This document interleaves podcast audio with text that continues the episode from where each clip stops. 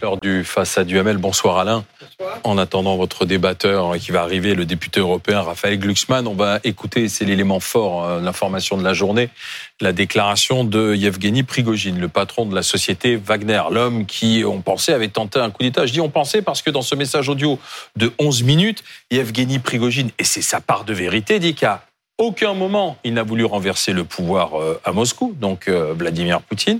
Il voulait simplement sauver Wagner, c'est ce qu'il dit, et que finalement son avancée sur Moscou a permis de révéler des failles dans la sécurité russe. Enfin, autant écouter l'intéressé, Yevgeny Prigogine.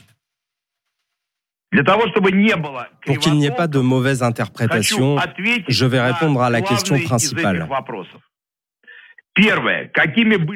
D'abord, quelles sont les prémices de notre marche pour la justice du 23 juin 2023 La compagnie privée Wagner est probablement l'unité russe parmi les plus aptes et expérimentées et peut-être même dans le monde entier. Nos combattants sont motivés, énergiques, ils ont rempli un grand nombre de tâches dans les intérêts de la Fédération russe et seulement dans les intérêts de la Fédération russe, en Afrique, dans le monde arabe et dans le monde entier. Ces derniers temps, cette unité a obtenu de bons résultats en Ukraine. en ayant accompli des tâches des plus sérieuses en raison des machinations et des décisions mal réfléchies, cette unité devait cesser d'exister le 1er juillet 2023.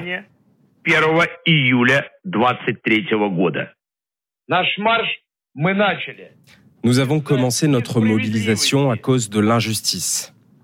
En chemin, nous n'avons pas tué un seul soldat sur le terrain. En un jour, nous n'étions plus qu'à 200 km de Moscou.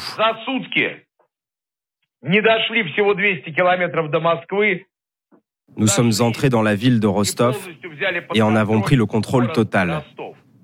Les civils étaient heureux de nous voir. Nous avons donné un cours magistral sur la façon dont le 24 février 2022 aurait dû se dérouler. Nous n'avions pas pour objectif de renverser le régime en place et le gouvernement légalement élu, comme cela a été dit à maintes reprises. Nous avons fait demi-tour pour ne pas verser le sang des soldats russes. Alors, Alain Duhamel, en attendant toujours donc l'arrivée de Raphaël Glucksmann, euh, ça il est en train d'arriver. Allez-y, allez-y, Monsieur Glucksmann. on, est en direct. Priorité Mettez-vous en face d'Alain Duhamel, je vous en prie. Voilà. Ça se fait en direct. Euh, bonsoir. Euh, bonsoir. le député européen. Est-ce que Yevgeny Prigogine a humilié Vladimir Poutine? En tout cas, il ne l'a pas promu. Ça, ça me paraît clair. On a quand même vu euh, un convoi militaire relativement imposant arriver, euh, euh, franchir des centaines de kilomètres. Bon, à certains. Alors, Alain, Alain, pardon, mes priorités au direct, le président américain Joe Biden s'exprime. Allez. J'ai également contacté nos alliés pour maintenir notre coordination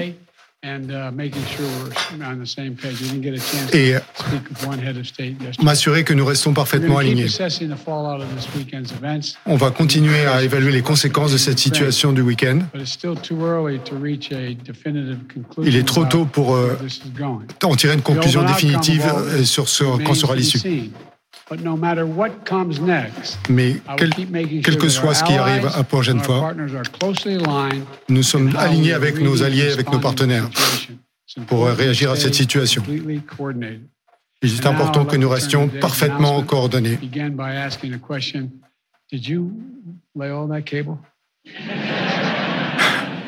She's a Wonder Woman. I was watching in the other room. Et on passe maintenant à un autre, un autre sujet. Voilà, donc euh, voilà la première réaction du président Biden à ce qui s'est passé en Russie ce week-end. On revient vers vous, Alain Duhamel. La question était de savoir si Yevgeny Prigogine avait humilié le président Poutine. Écoutez, bon, je trouve il faut pas être trop affirmatif dans cette affaire, dans la mesure où on ne sait qu'une fraction de la vérité. Euh, est-ce que c'est la principale fraction? On n'en est même pas sûr. Bon, mais euh, ce qui est clair, c'est que le pouvoir de Poutine en Russie, il, expliquait quand même depuis euh, des années maintenant euh, qu'il euh, contrôlait la situation sans problème. Euh, depuis qu'il a envahi l'Ukraine, il expliquait que c'était simplement une opération spéciale, en réalité quasiment euh, sans effet sur les Russes eux-mêmes. Bon, or les Russes eux-mêmes se sont aperçus qu'il y avait beaucoup de morts dans leur rang, se sont aperçus que on obligeait euh, des jeunes à aller se battre quand ils n'en avaient pas envie. On s'est aperçu qu'il n'allait pas de victoire en victoire, que la marche sur Kiev avait été un ratage quand même mémorable, que là, le moins qu'on puisse dire, c'est qu'ils étaient plus qu'accrochés, que on, peut discuter de savoir euh, l'importance des avancées euh, des Ukrainiens en ce moment, mais ce qui est sûr, c'est que ce sont eux, en tout cas, qui avancent. Bon, donc que les choses ne se passent pas du tout comme ce qu'il avait raconté avant. Bon, par ailleurs, euh, vis-à-vis de, ses alliés, et en particulier des Chinois, qui, dont la puissance paraît de plus en plus disproportionnée par rapport à celle de la Russie.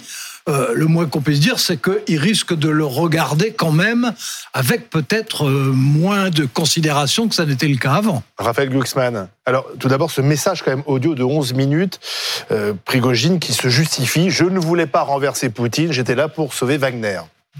Oui, il a perdu, donc il cherche une porte de sortie. Mais ce qui est certain, c'est que tout le monde est perdant à Moscou aujourd'hui. Euh, le pouvoir de Vladimir Poutine, depuis l'origine, depuis euh, les moments de Saint-Pétersbourg, c'est un pouvoir de type mafieux, qui repose sur l'autorité euh, du chef. Et aujourd'hui, eh bien, le chien de guerre du chef s'est rebellé. Et pendant 24 heures, il y a eu un immense doute qui s'est propagé en Russie. Et c'est le résultat de l'échec, comme le disait Alain Duhamel, de l'échec en Ukraine. C'est le résultat de la résistance ukrainienne. Et donc nous, face à cela, ce que nous devons faire, au lieu de simplement commenter ce qui se passe à Moscou, c'est continuer notre aide à l'Ukraine, accroître notre aide à l'Ukraine. Parce qu'en réalité, pour la première fois, en plus de 20 ans de règne et de guerre, Vladimir Poutine est en échec. Et que les dictateurs ne tombent jamais avant d'avoir perdu militairement. Et c'est là la clé de tout.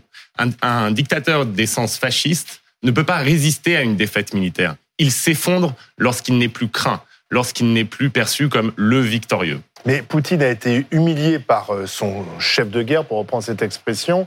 Euh, et pourtant, Emmanuel Macron. son, chef de, guerre, c'est excessif. Alors, son chien de guerre. Oui. Son chien de guerre. Oui. Euh, d'ailleurs, c'est plutôt l'homme d'affaires de Wagner. Oui. Mais alors que Emmanuel Macron ne cessait de répéter qu'il ne fallait pas humilier Poutine. Non, non, il n'a pas cessé de le répéter. Il l'a dit au départ. Hein, il, y a de, dire, il faut, il faut pas travestir les choses. On peut discuter euh, ce, des discours. Bah, il l'a dit. Non, non, mais je vous dis pas le contraire. Même j'allais, j'allais vous dire quand il l'a dit. Donc on, ne peut, peut, pas discuter la réalité de ce qu'il a dit, par exemple, à la conférence annuelle des ambassadeurs. Et euh, visiblement, son idée c'était on est allié de l'Ukraine, mais un jour il faudra bien finir par négocier avec la Russie. On peut discuter ça. Bon, euh, c'était son point de vue. Ce qui est sûr, c'est que depuis, on ne peut pas nier que la France se soit comportée comme un allié de l'Ukraine. Euh, on a fait ce qu'on a pu, on l'a pas toujours fait habilement. On a cherché à aller jouer les médiateurs parce que la France veut toujours avoir son rôle particulier et notamment quand il s'agit de la Russie. Ça, c'est pas nouveau. Hein. C'était déjà vrai avant la guerre de 14-18 et ça n'a pas cessé. Et le général de Gaulle en faisait euh, une antienne. Hein. Il y revenait sans arrêt parce qu'il y avait l'idée que moi j'ai toujours trouvé stupide personnellement, mais ça c'est autre chose, euh, de, que c'était l'allié de revers qui nous donnait une garantie, etc., ce qui n'a jamais été vrai. Et en plus, c'était un allié sur lequel, euh, à l'expérience, on a toujours su qu'on ne pouvait pas compter. Il y a encore quelques jours, le président Macron a parlé de la France comme d'une puissance de médiation. Mais oui. Et ce qu'il faut comprendre, c'est que la France a une opportunité historique de prendre le leadership en Europe parce qu'elle a une armée, parce qu'elle a une culture de la sécurité, parce qu'elle a un réseau diplomatique immense. Pour prendre le leadership sur le front de résistance à Vladimir Poutine qui s'est constitué en Europe. C'était la mission historique de la France d'être à la tête de la puissance Et Emmanuel Macron n'a pas pris, n'a pas pris Et euh, toutes les tergiversations stratégiques du début ont fait rater le coche à la France. C'était l'intérêt d'Emmanuel Macron en France, c'était l'intérêt de la France en Europe, c'était l'intérêt de l'Europe en général. Il y avait un discrédit immense qui pesait sur l'Allemagne à cause des erreurs stratégiques et des fiascos énergétiques de ce pays pendant des années face à la Russie de Poutine.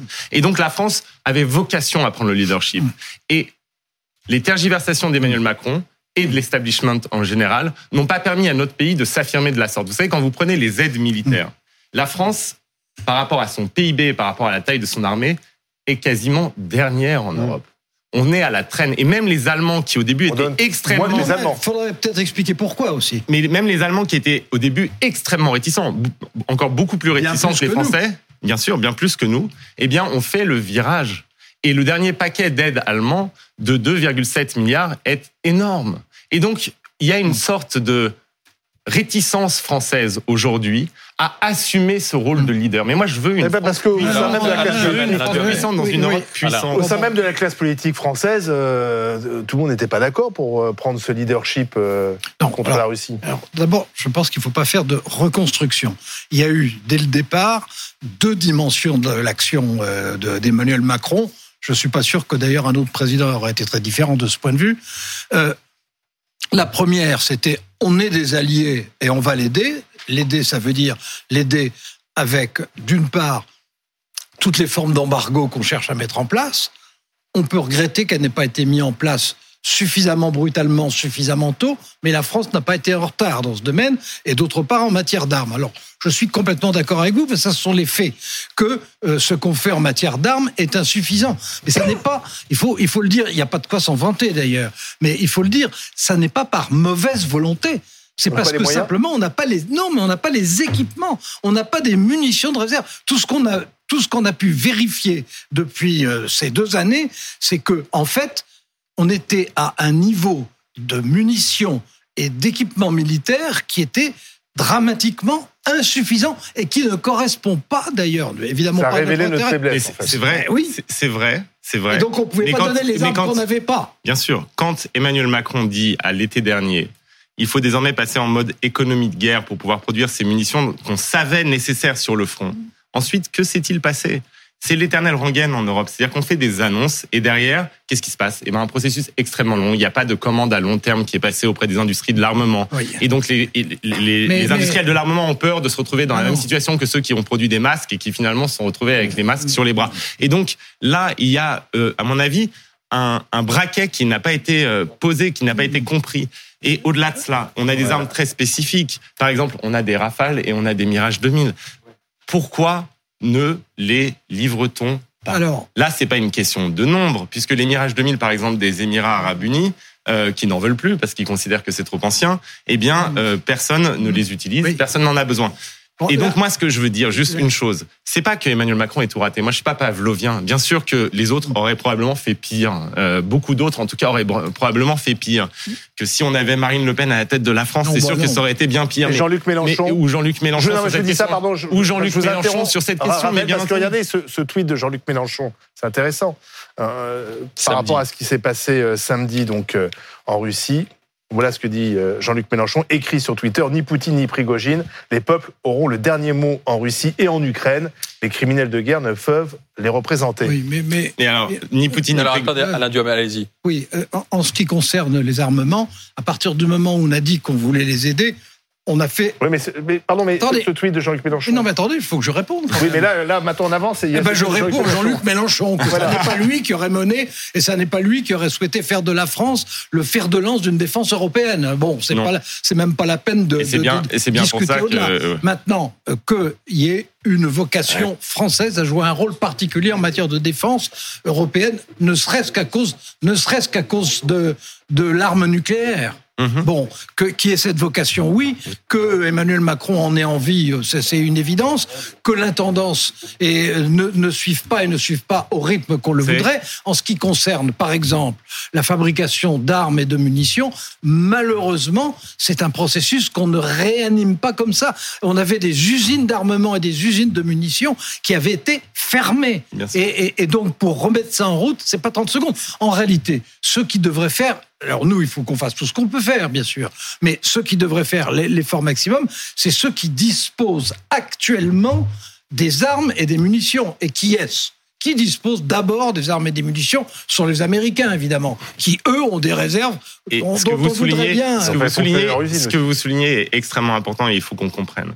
Pendant des décennies, on a délégué nos fonctions de production à d'autres pays, d'autres mmh. continents. Mmh. On a délégué la production de notre sécurité aux États-Unis d'Amérique, ce qui nous rend absolument pathétique tous les quatre ans où je suis sûr vous comme moi, nous passons des nuits blanches à suivre les élections dans le Michigan, dans le Wisconsin, non pas simplement parce que ça nous intéresse de savoir qui est président des États-Unis, mais pour savoir si Vilnius, Berlin ou Varsovie sont protégés ou pas pour savoir si c'est Trump qui va garantir notre protection ou Biden. Donc, ce qui nous rend pathétique. On a délégué nos fonctions de production dans les industries les plus stratégiques au régime chinois. C'est ça qui se passe quand aujourd'hui, au Parlement européen, nous votons de grandes subventions pour les énergies renouvelables. En réalité, ce sont des subventions pour l'appareil productif chinois parce que nous avons laissé ratiboiser notre industrie du photovoltaïque et, de l'éolien. Et nous vous avons pendant très longtemps délégué notre fonction de production d'énergie à la Russie de Vladimir Poutine avec son gaz et avec le résultat qu'on a vu. Et donc maintenant, il faut qu'on redevienne producteur en Europe, les Européens. Oui, ça, la grande erreur des Européens, ça a été de dépendre en fait des autres pour assumer leur survie, leur sécurité. Et désormais, il faut devenir adulte. Et moi, mon rêve, c'est que la France prenne la tête de cela pour rendre l'Europe adulte. Mais pour que cela arrive, pour qu'on arrive à faire l'Europe de la défense, eh bien, il faut que Paris et Berlin, qui se sont littéralement plantés depuis 20 ans sur la Russie, se rendent à nouveau crédibles vis-à-vis des pays d'Europe centrale et orientale. Sinon, ceux-ci préféreront toujours les États-Unis d'Amérique. Alors, euh, d'abord, pour se planter sur la Russie, c'est pas du tout depuis 20 ans, c'est depuis 60 ans. Oui, mais enfin, ah bah oui, non, non, depuis, mais depuis Poutine en tout cas. Quoi. Non, mais bien avant. Bien avant, on entretenait des illusions incroyables sur ce qu'on pouvait faire. Oui, depuis les emprunts russes, si vous voulez, mais, mais, bah, là, là, dans l'époque contemporaine. ça, ça n'est pas que je le veux, c'est que c'est beaucoup plus qu'un choix présidentiel, c'est une mauvaise tradition française. Bon, alors maintenant, si vous voulez me faire dire que ça serait bien que la France prenne la tête d'une défense européenne, moi je ne demande pas mieux. S'il s'agit de dire est-ce que la France peut aussi être l'accélérateur en matière, par exemple, d'union bancaire, puisque c'est un sujet mhm. très important qui est discuté en ce moment et que l'Italie bloque pour des raisons euh, intérieures, euh, ben oui, j'aimerais bien que ce soit nous qui prenions la tête. Et est-ce s'il s'agit de prendre des initiatives, on peut pas dire qu'on soit en retard des initiatives. On peut pas dire, attendez, qu'on soit en retard non plus des idées ou des propositions. Malheureusement, comme on est français, une fois qu'on a eu les idées, qu'on a fait les discours, qu'on a fait les propositions, eh ben, la tendance ne suit pas. Et ça, ce n'est pas non plus depuis 20 ans. Mais, mais, pour revenir quand même à ce qui s'est passé euh, samedi, et euh, l'épilogue, là, aujourd'hui, euh, on ne sait pas où il est, il nous explique qu'il ne voulait pas renverser Poutine. Bon, tout le monde a parlé aujourd'hui, Poutine, euh, le ministre de la Défense. Ça change quoi sur le terrain, sur le théâtre de, des opérations militaires Pas grand-chose, finalement. Pour l'instant, c'est pas un tournant. Pour l'instant, euh, ce, qui aurait, la guerre ce qui aurait changé quelque chose, et il y a eu un doute à un moment, ça aurait été que le ministère de la Défense doive rapatrier en Russie des forces russes qui sont sur le front. Ça n'a pas eu lieu. Et donc, et donc, les lignes de front russes n'ont pas réellement changé euh, avec ce qui s'est passé. Par contre, ça a quand même une influence sur le moral des troupes russes qui était déjà assez bas quand même. Ça fait 15 mois qu'ils sont embourbés, qu'ils ont des pertes complètement énormes. Et donc là, voir ces scènes de chaos en Russie même, ça peut avoir une réelle influence. Maintenant, tant que les Ukrainiens ne peuvent pas, parce qu'ils n'en ont pas les moyens, euh, infliger des pertes encore plus lourdes sur l'arrière-front russe. Il leur manque quoi? Il leur manque des, il leur manque des missiles à longue portée et il leur manque de l'aviation. Hmm. Et j'aimerais ici qu'on mette fin à une, une erreur de vocabulaire qui dure depuis trop longtemps. On dit il faut livrer aux Ukrainiens des armes défensives. En réalité, tant qu'il y a des soldats russes en Ukraine, toutes les armes toutes les armes sont défensives.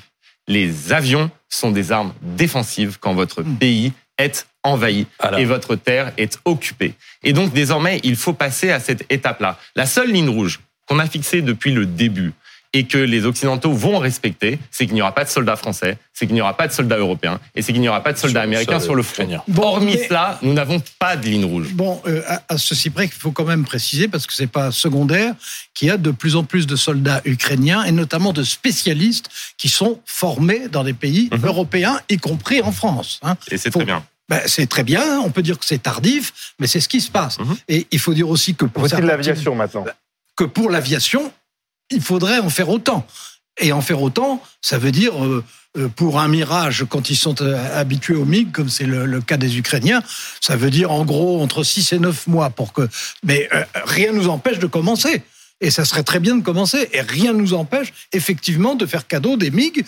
bah oui, je vais faire cadeau en réalité. Mais pourquoi, on attend en fait? Pourquoi on met pas le paquet tout de suite en quelque sorte? Eh bien, on attend parce que depuis le début, on avance avec résolution un pas après un autre au lieu d'avancer en courant. On a encore peur de Poutine et de la menace nucléaire, notamment. Non, c'est, là, c'est pas qu'on a peur de Poutine. Bah, de ce qu'il représente. Non, non, Là, on voit très bien, c'est l'ambiguïté d'ailleurs de, l'ensemble des Européens et accessoirement des Américains là-dessus.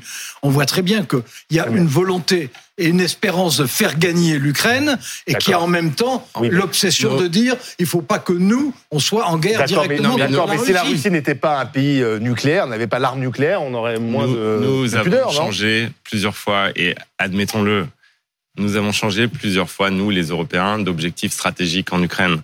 D'abord, ça a été d'éviter la catastrophe de l'effondrement de l'Ukraine. Et ensuite, progressivement, on est arrivé sur l'idée d'une victoire militaire ukrainienne. Et c'est ça qui explique aussi les retards à l'allumage. Au début, on était prêt à livrer des armes anti-tanks, des armes anti-aviation, mais pas d'armes dites offensives. Et ça a progressivement changé. Mais à chaque fois, on a perdu énormément de temps. Sur les tanks, il y a eu des mois et des mois et des mois de débats. Et à chaque fois, il y avait le même argument qui était sorti par tous les pseudo-patriotes là qui servent de de Pantin euh, aux tyrans étrangers et qui nous expliquait mais si vous faites cela, vous serez co-belligérant. Et à chaque fois, on l'a fini par le faire et on s'est rendu compte qu'on n'était absolument pas co-belligérant parce qu'on livrait des tanks à une nation qui se défend contre une invasion étrangère, comme l'autorise et comme nous autorise à livrer la Charte des Nations Unies. et donc, en fait, pour conclure, on, a laissé Vladimir Poutine trop longtemps fixer les lignes rouges dans la diplomatie internationale. Désormais, c'est fini. Ça doit être fini. En attendant, c'est de l'intérieur qui est venu la fragilité de Vladimir Poutine sur le territoire. Mais le président de la République, Emmanuel Macron, dit nous n'avons rien à voir avec ce qui s'est passé. C'est comme s'il disait ça nous regarde ou ça nous regarde pas alors Alain Duhamel? Non, je pense pas que ce soit ça. Je pense qu'il a dit ce qui d'ailleurs est le en gros ce qu'ont dit tous les dirigeants occidentaux, y compris Biden à l'instant, qui, est, de dire, dans, dans cette affaire, c'est russe contre russe, et il n'y a pas, a pas d'ingérence des Occidentaux. Et ça, d'ailleurs, j'allais dire heureusement. En revanche, une ingérence en aidant de plus en plus les Ukrainiens, alors là, bravo. mais si le putsch avait réussi, on aurait soutenu Prigogine contre Poutine? Je, pense que avant d'intervenir directement dans les affaires intérieures russes, là pour le coup, il se passera encore beaucoup plus de temps que pour se résoudre à leur donner les armes dont ils ont besoin. Je vous pose la question si Prigogine avait euh, renversé Poutine, même s'il s'en défend aujourd'hui, on aurait soutenu Prigogine. Prigogine, c'est un proxénète condamné pour proxénétisme sur mineur au bagne. Il a fait 10 ans de prison. Il a fait 10 ans de prison. Il sort de là, c'est le chien de guerre. Ces, troupes de Wagner font la guerre à la France depuis des années en Afrique. Ce sont les troupes numériques de Prigogine et de l'Internet Research Agency qui déstabilisent nos élections, qui déstabilisent nos débats publics. Et il fallait pas soutenir. Et d'ailleurs, Emmanuel Macron a raison, en l'occurrence, de dire, de dire, Emmanuel Macron a raison de dire, on va pas prendre parti pour un dictateur fasciste ou un chien de guerre fasciste. Donc, nous, ce qu'on doit faire, c'est continuer à aider les Ukrainiens qui, eux, sont des démocrates, qui, eux, se battent pour les principes européens et, et, sont notre première ligne de défense pour la sécurité européenne. Continuer à investir dans la résistance européenne et ça aura un impact à Moscou. Moscou Prigogine. Mais qu'est-ce qu'on faisait? Quelle aurait été la position de la France Qu'est-ce qu'on faisait? De toute façon, la France, face à cela, elle n'a aucun intérêt au maintien au pouvoir de Poutine et elle a aucun intérêt à dealer avec Prigogine. Donc voilà, à l'arrivée, le choléra, on choisit pas. Mais à l'arrivée, la France, elle, la France, elle doit, elle doit choisir la puissance européenne et l'indépendance de l'Ukraine. Quand, quand, il s'agit euh, de beauté en touche, quand il s'agit de quand il s'agit d'une puissance. Vous allez reprocher de ne pas vouloir euh, ah, placer ma personne à la tête de la Russie quand vous avez, quand, vous avez deux fascistes qui s'opposent quand il s'agit d'une puissance comme la Russie, mais même si c'était un État qui soit beaucoup moins puissant que la Russie, quand ils ont un conflit intérieur qui est vraiment entre deux factions entre euh, d'un côté des descendants des services de sécurité et de l'autre côté des descendants de gangsters, parce que c'est ça en réalité. Bon, quand c'est ça, euh, on, doit, on doit laisser les Russes décider de ce qu'ils font de leur pays, après quoi il faut continuer non seulement à leur résister, mais à essayer de faire davantage. Et entre Poutine et Prigogine, nous choisissons Zelensky et la démocratie ukrainienne. mais ça, il y en a un qui arrivera au pouvoir à Moscou de toutes les manières. Et on lui montrera qu'il n'a pas le droit d'envahir ses voisins.